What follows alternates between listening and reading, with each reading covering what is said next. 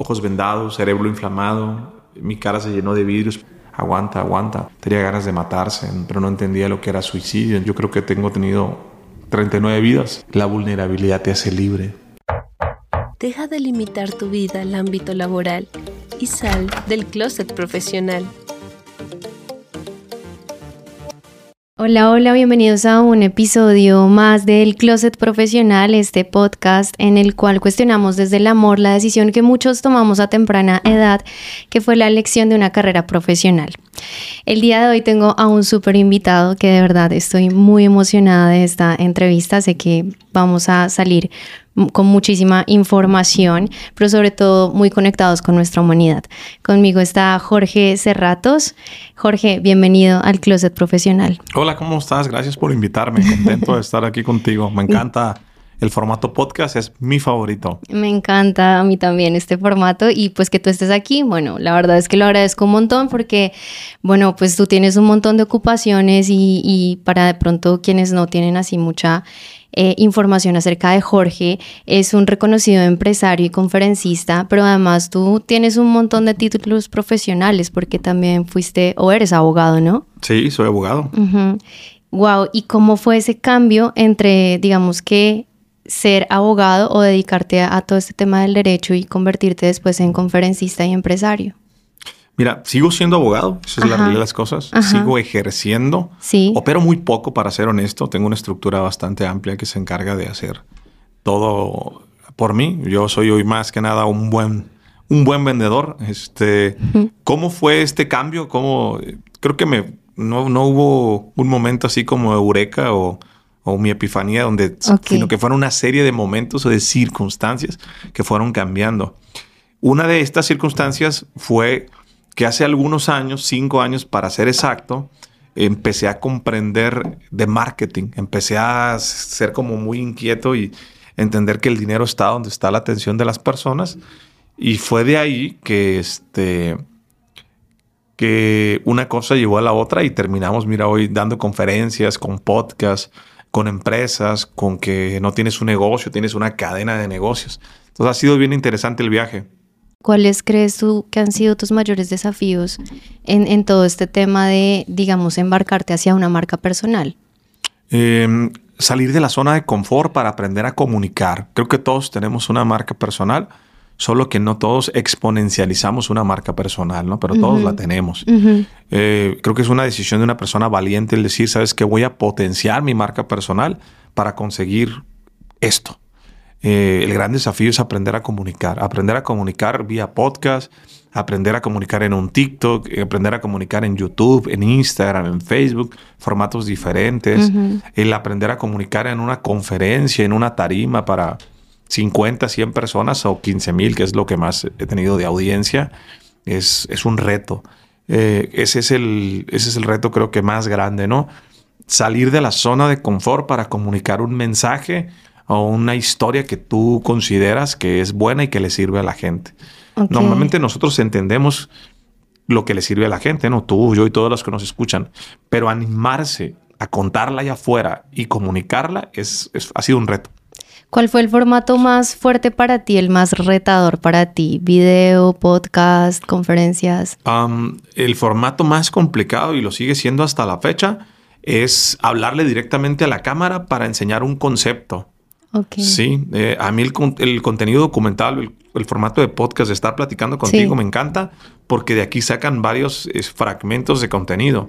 Eh, pero de repente hablarle a la cámara y te voy a dar tres tips de esto. Oye, hoy quiero que te enfoque. Eso me cuesta un poco de trabajo, ¿no? El hablarle directamente a la cámara. Cada vez lo hago mejor. Sí, pero, pero aún no sale mi mejor versión, ¿no?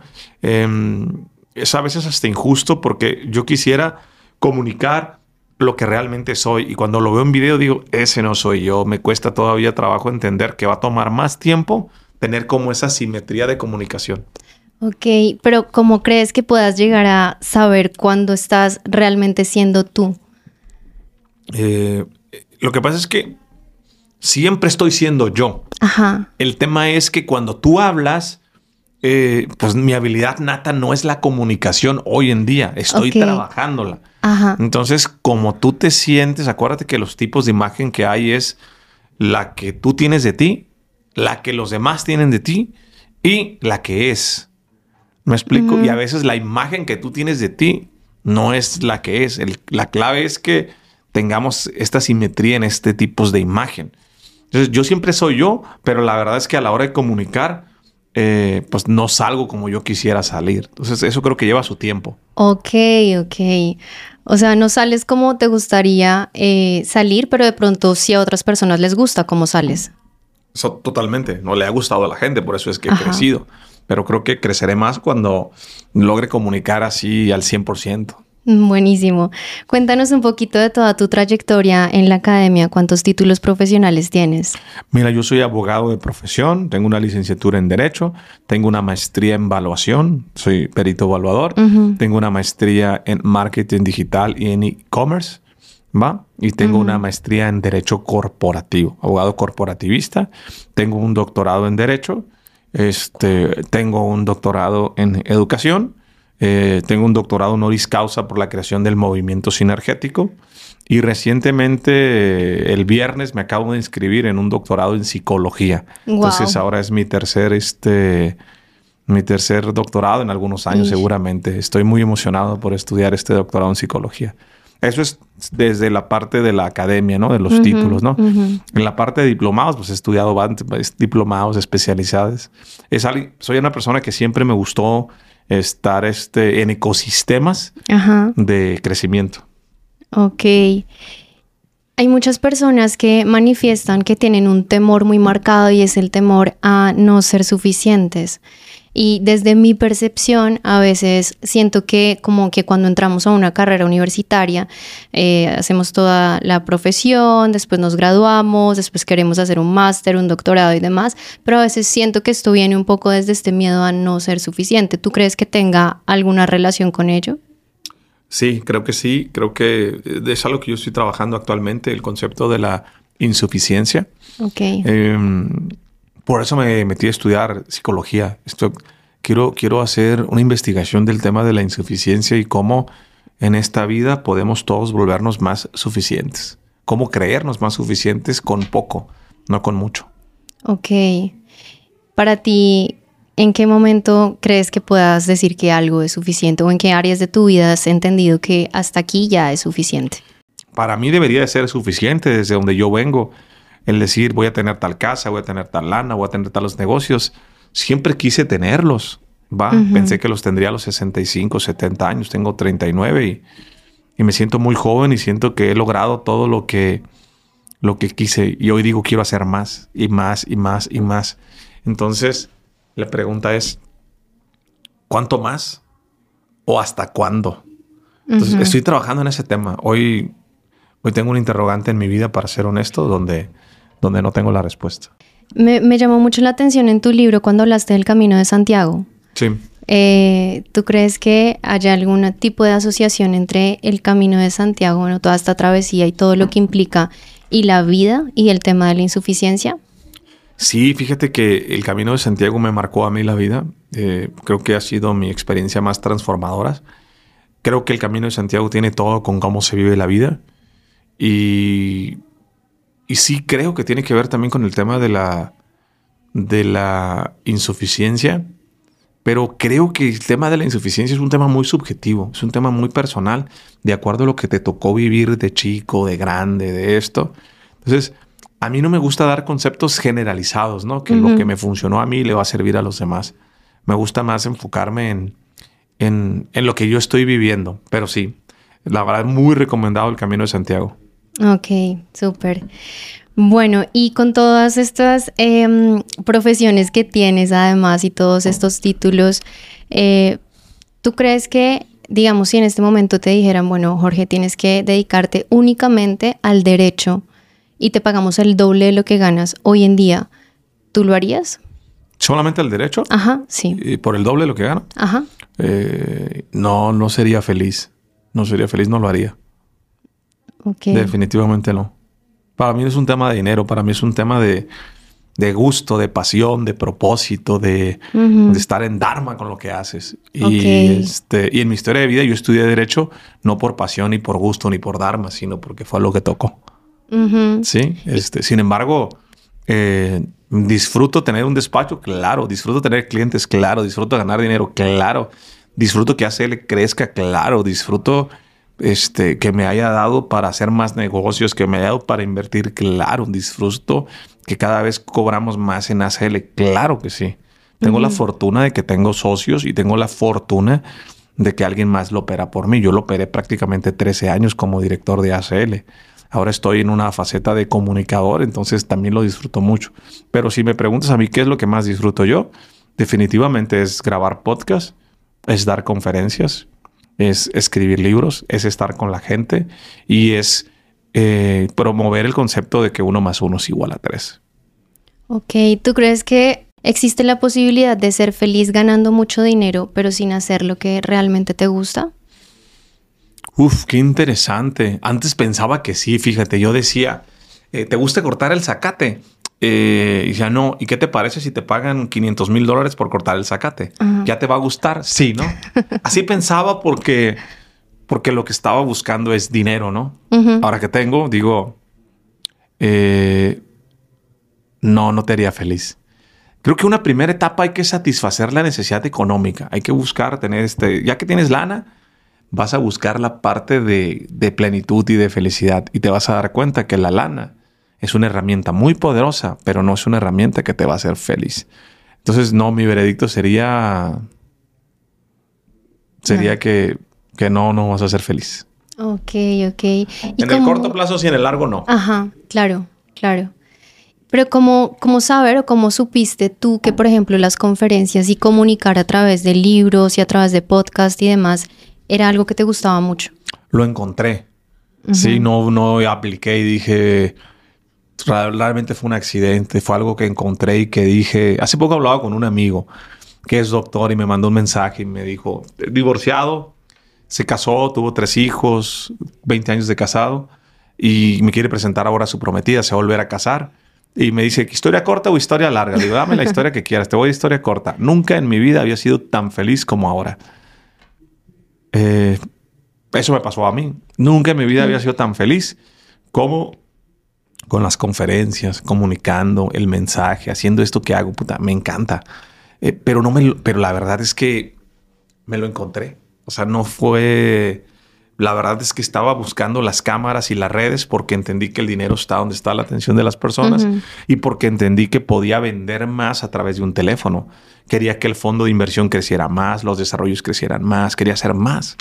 Pero la neta, eh, cuando empecé a comunicar y entendí el concepto de uno más uno es igual a tres y empecé a llevar esta filosofía, me gustó y me enamoré. O sea, es como si tú te has enamorado alguna vez en tu vida, no es como que digas, hoy 2022 me voy a enamorar y me van a romper el corazón. No, te lo topas. De te lo encuentras. Eso fue lo que me pasó. Me lo topé, me lo encontré. Pero tú comenzaste haciendo contenido de, de, todo este tema de trabajo en equipo, sinergia y demás, o empezaste como con contenido muy de abogacía y demás? Empecé con contenido de marca personal, de abogacía, de emprendimiento, de negocio, de finanzas. Empecé hablando sin entender muy bien de qué iba a hablar, de hábitos. Hablaba un poco de todo, ¿no? Todo y no entendía. Los primeros meses me tomó para entender que, qué quería hacer, cuál era mi voz, ¿no? Después de seis meses fue que comprendí el concepto de, de hacer branding y de comunicar correctamente el concepto de uno más uno es igual a tres. Ok, ok. Bueno, pues qué interesante. Me gustaría mucho saber, Jorge, cuántas horas al día trabajas. Híjole, a ver, llego más o menos a la oficina a las 10 de la noche. 10, perdón, 10 de la noche. Llego a las 10 de la mañana más o menos y me voy en promedio de lunes a viernes. Yo creo que me voy a las 7 u 8. ¿Sale? ¿Son que 10 horas? Uf, sí, casi. Son como 10 horas. Y los fines de semana, a veces trabajo el sábado un día en la mañana. ¿va? Entonces trabajo lunes a viernes, 10 horas más o menos. Cuando hay que pegarle más, le pego más. En promedio, sí, por ejemplo, hoy me voy a ir a las 5 de la tarde, ¿no? Eh, a veces me voy a las 8, a veces a las 10. Yo creo que en promedio deben de ser 10 horas diarias, ¿no? Porque a veces con, con los viajes se compensa o se descompensa. Pero sabes que es bien interesante que a mí me encanta ahora tanto lo que hago que en verdad no siento que trabajo. O sea, Ajá. es como divertido. Sí. Ok, claro. O sea, eres el fiel testimonio de que cuando haces lo que te gusta no estás trabajando. No necesitas trabajar nunca más en tu Es vida. correcto. Wow. Y, y bueno, ¿y tú cómo ves el tema también acá de la energía? O sea, es decir, a ti te da el tope de energía haciendo lo que te gusta. ¿Crees que podrías de pronto eh, trabajar las mismas horas y te dedicaras únicamente, por ejemplo, al derecho? No, es diferente. Te- cuando no te gusta, pues es muy tedioso, es aburrido, no lo disfrutas. No, no, no. pues Yo aquí puedo, o sea, yo aquí tengo una persona, Mayra, mi asistente, que la adoro. Eh, tiene que decir, tienes que irte ya. O sea, tengo jueves de day donde me dicen, te tienes que ir a tu casa con tu esposa. O sea, yo me puedo quedar aquí, o sea, puedo dormir en mi proyecto porque me fascina. Entonces, no, no siento que me canses. Yo le doy, le doy que grabamos más y qué más hacemos. Eh, no, no me, no me canso. Lo que a veces sí me ha cansado, ¿sabes? Es cuando grabo a ciertos formatos y me ponen las dos luces aquí Ah, sí. en los ojos. Me cansa un poco Sí. la vista por un problema que tuve con un accidente. Pero fuera de eso, sin tema. Ok, ok. ¿Y ahí cómo balanceas el trabajo y tu vida personal? Mm, la hago parte de, no la separo. Mi vida personal no es aparte de mi trabajo. ¿Sí me explico? O sea, mi esposa viene aquí, mi hija viene aquí, viven aquí conmigo, vienen al proyecto, van a las conferencias, van a los eventos. Entonces, eh, no tenemos como esa separación, ¿no? De esposa, familia personal. No, es parte de un todo, ¿no? Es parte de un estilo de vida. Y creo que eso es lo que funciona y funciona bastante bien. Sí, sí tengo, por ejemplo, mis tiempos de que me voy dos meses de vacaciones al año, vacaciono mucho, cerca de 60 días. Que Alaska, que Canadá, que Europa y trato de desconectarme, ¿no? Pero no, no pasa nada si no me desconecto. A lo mejor me desconecto dos, tres días y luego agarro el teléfono y estoy viendo. O sea, mi esposa se casó con un hombre trabajador, con un hombre de impulso, movido, sinergético, que todo el tiempo está buscando cómo sumar. Yo respeto mucho a la gente que se queda tranquilo, días y que no hace nada. Y, y está bien, ni siquiera voy a decir que procrastinan, les gusta y está bien. Eh, yo no lo separo. El- mi, mi vida o mi estilo de vida, más bien lo que hago es que los incluyo. Hablar de separación creo que no es tan positivo. Creo que mejor hablo de inclusión. Ok. Incluyo a mi mamá. Oigan, voy a tener un evento, No Limit, vénganse, ayúdenme, tú vende playeras, todo. Yo tengo un equipo que hace todo, pero que vean qué es lo que estoy haciendo, ¿no?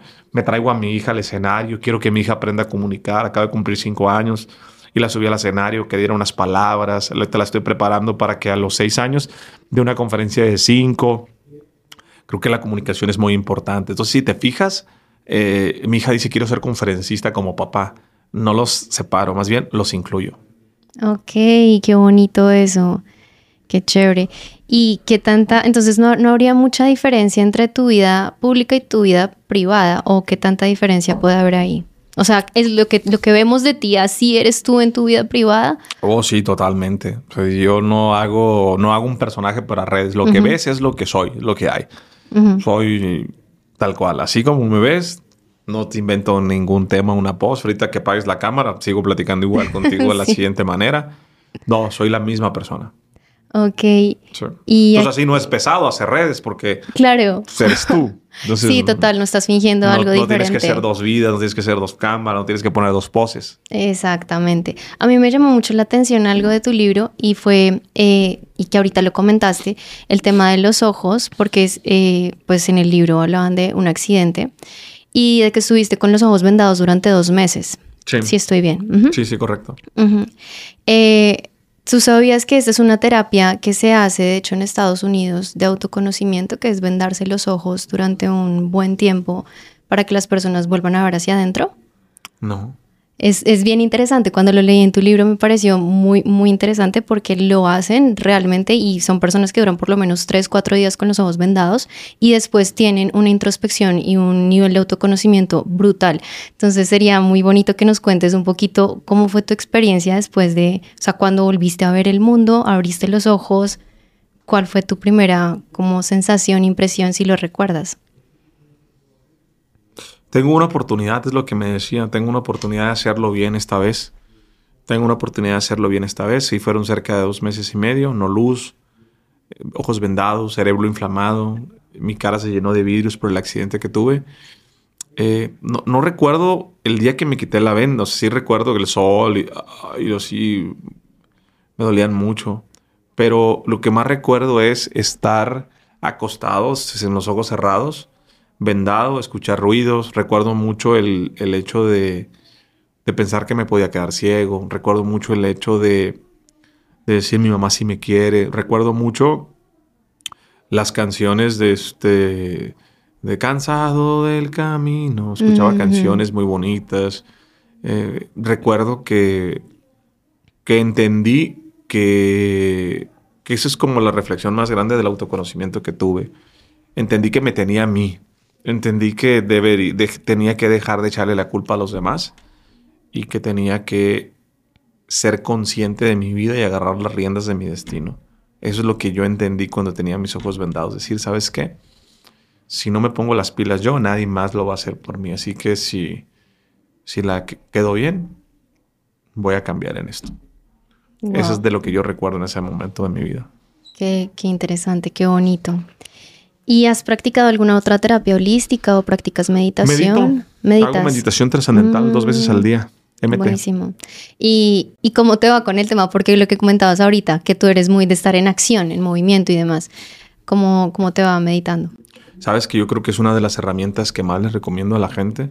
Creo que mucho del éxito que he tenido en mi vida ha sido gracias a la meditación te permite desconectarte o te permite quitar todos los pensamientos de tu cabeza para volver a, empezar con el pie derecho. Yo sí recomiendo mucho la meditación, me va muy bien.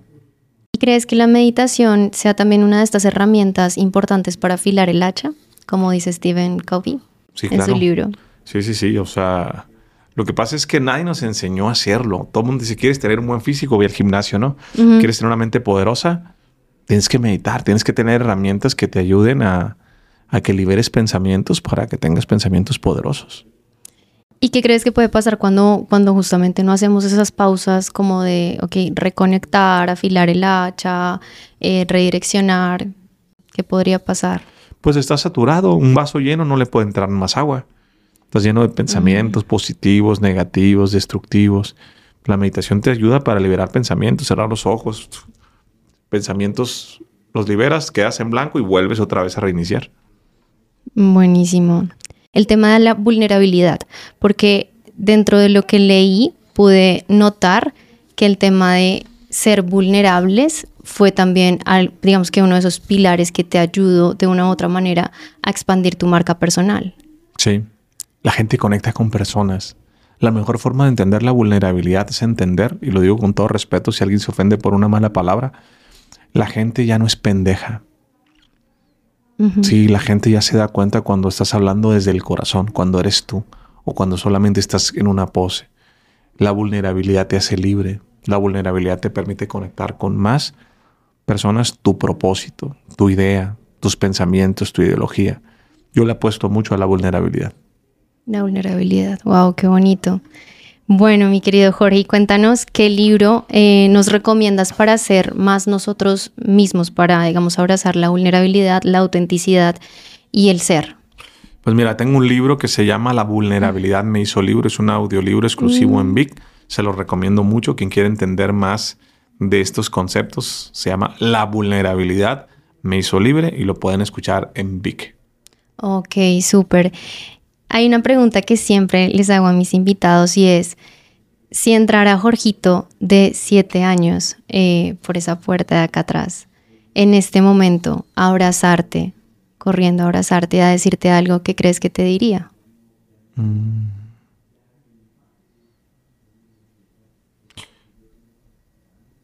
¿Vamos a estar bien? Yo creo que eso es lo que preguntaría. El Jorgito de siete años tenía muchos miedos y tenía muchas dudas tenía ganas de matarse, pero no entendía lo que era suicidio. Entonces, yo creo que él no me diría mucho. Yo más bien yo lo abrazaría y yo le diría, vas a estar bien, aguanta, aguanta. Todo lo que te va a tocar pasar en estos próximos cinco años te van a hacer muy fuerte, más que el promedio, más que el promedio. Cuando seas grande no te va a tumbar nada. Vas a ser de piel dura, dura, dura de cocodrilo, pero en el fondo vas a tener un corazón noble, no lo vas a perder Vas a ayudar a mucha gente, Jorgito. Tú aguanta. Yo creo que él es el más valiente. El Jorgito de 6, 7, 8, 9, 10 y 11 años.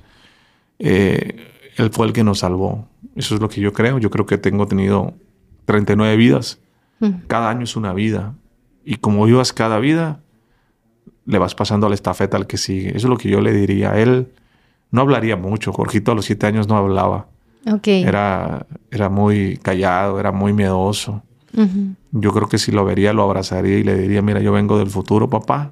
Tú tranquilo, tú tranquilo. Va a ser grande. Solo hay que aguantar un poco. La vida, aunque la vivimos en un año, no determina, no determina. Vas a ayudar a mucha gente, a muchos Jorgitos, así como tú te sientes. Hay mucha gente en el mundo que se siente como tú y tu historia les va a ayudar a sentirse bien, a sentir paz, a sentir felicidad. Vas a, vas a ayudarle a la gente a que transforme su vida. Eso es lo que yo le diría. Jugaría con él. Le diría que sonriera un poco más. Ríe, ríe, ríe, codifica para que me enseñes a mí a reír más. Ríe, ríe todo lo que puedas y, y, ríete de todo lo malo que te pasa, porque al final es, malo es solamente una explicación que tú le das a las cosas, no hay nada malo. Es lo que le diría. Wow. Pues me impresiona, me impresionan muchas cosas de tu libro, pero una de ellas es, por ejemplo, eh, digamos, la vuelta que le pudiste dar a la relación que tienes con tu mamá. Sí. Sí, mi mamá, pues mi jefita. Eh, la quiero mucho, mi mamá.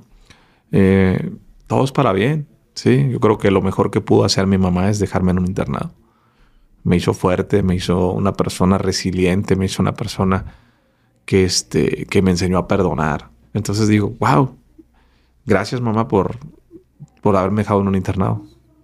Wow. ¿Tú crees que a algunas personas les pasan cosas malas justamente con un fin bueno? Yo creo que no tenemos que darle explicación a las cosas. ¿Por qué me pasó esto, no? No por qué me pasó. Más bien es, ni para qué me pasó. Es decir, ya me pasó. ¿Qué voy a aprender de esto? Para mí y para los demás. A veces lo platicaba con Efraín Martínez ahora que estuve en Colombia. A veces en Colombia tienen un gran caso, ¿no? De un garabito, creo que se llama, que mató 200 niños. ¿Por qué les pasó? Y un niño sobrevivió de entre todos. Y a veces me explicaba el concepto psicópata a veces solamente te los topaste. No hay explicación. Queremos darle una explicación a las cosas. Él me ha ayudado mucho a entender. Por eso me metí a este doctorado en psicología. A veces te los topas. A veces vas por la calle y te los topaste. Y quieres darle una explicación de por qué me mataron a un hijo. Porque se lo topó. A veces así es la vida. Entonces, lo que sí sé es que vida hay una y tú le puedes dar el significado que tú quieras a tu existencia. Puedes vivir amargado o puedes vivir feliz. Puedes vivir tus miedos o puedes vivir tus sueños. Yo elijo lo segundo, pero es una decisión diaria, diaria. Es mucho más fácil vivir amargado, peleado con la gente, peleado contigo mismo. Es mucho más fácil que vivir una vida de grandeza, que vivir agradecido, que vivir viendo las cosas valiosas, que vivir viendo a las personas a la cara, que vivir perdonando, que vivir respirando paz, que trabajar diario, diario, diario. Somos adictos a las cosas negativas, somos adictos a estar ese... ¿Qué te me ves? Que somos adictos, pitar en el tráfico. Entonces creo que es una decisión diaria de decir, me veo mejor de lo que me siento y hoy voy a vivir una vida de grandes. Es lo que le diría a la gente. Qué bonito. Ahorita dijiste algo que fue como, elijo mis miedos o elijo mis sueños. Sí. ¿Cuáles son tus miedos? Yo creo que ya cada vez tengo menos miedos, pero creo que un miedo grande que tengo es, y que tiene mucho que ver con lo que no puedo controlar, es que me pase algo a mí estando mis niñas tan pequeñas. ¿Salen? O que les pase algo a mis hijas. Creo que ese es el miedo más, lo que más quiero en mi vida son mis hijas que le pase algo a mi gente que más quiero, mi esposa, que un fallecimiento, una enfermedad, creo que es... Eh, cada vez tengo menos miedos, pero creo que ese es un miedo que puedo decirte que, está ahí, ¿no? Y que se sale de tu control, como lo mencionabas. No puedo hacer más. Sí, así es. Em, me causó curiosidad también en tu libro leía el tema de eh, un guía espiritual que tú tienes, que es el padre que no recuerdo el nombre bien. El padre Buki. El padre Buki. Sí. Eh, que es católico. Es católico. Ajá, pero tú estuviste en un internado católico, Católico, ¿verdad? sí. ¿Y nunca te peleaste con la religión? Sí, me peleé muchos años. Duré muchos años enojado con Dios, pero me reconcilié con Él hace poco. Ujú, Entendí. Sí, yo soy católico, ujú. soy una persona creyente, pero por lo que me tocó vivir de niño, pues la verdad es que sí duré muchos años enojado. O más que enojado decía, pues no sé si existas o no sé si escuches porque a mí no me escuchaste. Entonces traía como ese pensamiento. Ujú, Ok, ok, pero ya hubo reconciliación ahí en ese aspecto, qué bonito eso. Eh, cuéntanos qué le dirías a, a las personas que han estudiado una carrera profesional, pero que sienten mucho miedo de explorar nuevas facetas de su vida porque piensan que de pronto eso que estudiaron es lo que tienen que ejercer de por vida. Conozco personas como mi queridísimo Jorge Rosas, que ha sido brillante en tres áreas y tiene 44 años. Híjole, eh, que te quites esos miedos y que te quites esas creencias limitantes. Hoy le diría a cualquier persona, no, no, no me importa que te dediques. Aprende por favor de marketing digital, aprende de ventas, aprende de marca personal, construye tu marca. Híjole, a mí me llegan todos los días, todos los días propuestas de negocios grandes gracias a haber construido una marca personal y no tiene nada que ver con el derecho. Le dirían que no se sientan mal y que no importa abogados, arquitectos, ingenieros, lo que estés haciendo, aprende de comunicación, aprende de marketing. En igualdad de circunstancias, el que mejor comunica gana, aprende a comunicar un mensaje allá afuera y nunca te va a faltar lana. Olvídate de, de la carrera o de la profesión. Y con dinero es mucho más fácil hacer lo que te apasiona que lo que no te apasiona. Totalmente de acuerdo. Bueno, mi querido Jorge, mil y mil gracias por esta maravillosa entrevista. De verdad que me llevo un montón de aprendizajes. Eh, súper bonito, además, pues tu energía me encanta, súper chévere. Gracias en verdad. Y pues bueno, para todas las personas que nos están escuchando, recuerden seguir a Jorge Cerratos en, recuérdanos por favor tus redes. Sí, en todas mis redes sociales, todas mis redes sociales, Jorge Cerratos, Jorge Cerratos, Jorge Cerratos, este, con ese de sopita. Van a ver ahí un monito con una camisa de uno más uno igual a tres, así que no tiene pierde. Sí, sí. Totalmente. Mil y mil gracias. Y bueno, nos escuchamos en un próximo episodio del Closet Profesional. Saludos. Este es el Closet Profesional, un podcast creado para personas que desean integrar su profesión con su pasión. Si te gustó este episodio, compártelo con tus amigos. Si deseas agendar una sesión de coaching de cortesía, escríbeme directamente por Instagram. Me encuentras como arroba angélica-el piso lighten o arroba reseteando tu vida. El Closet Profesional, disponible en todas las plataformas digitales. Hey, ¿sigues por ahí? Gracias por escuchar el Closet Profesional y no olvides cerrar al salir.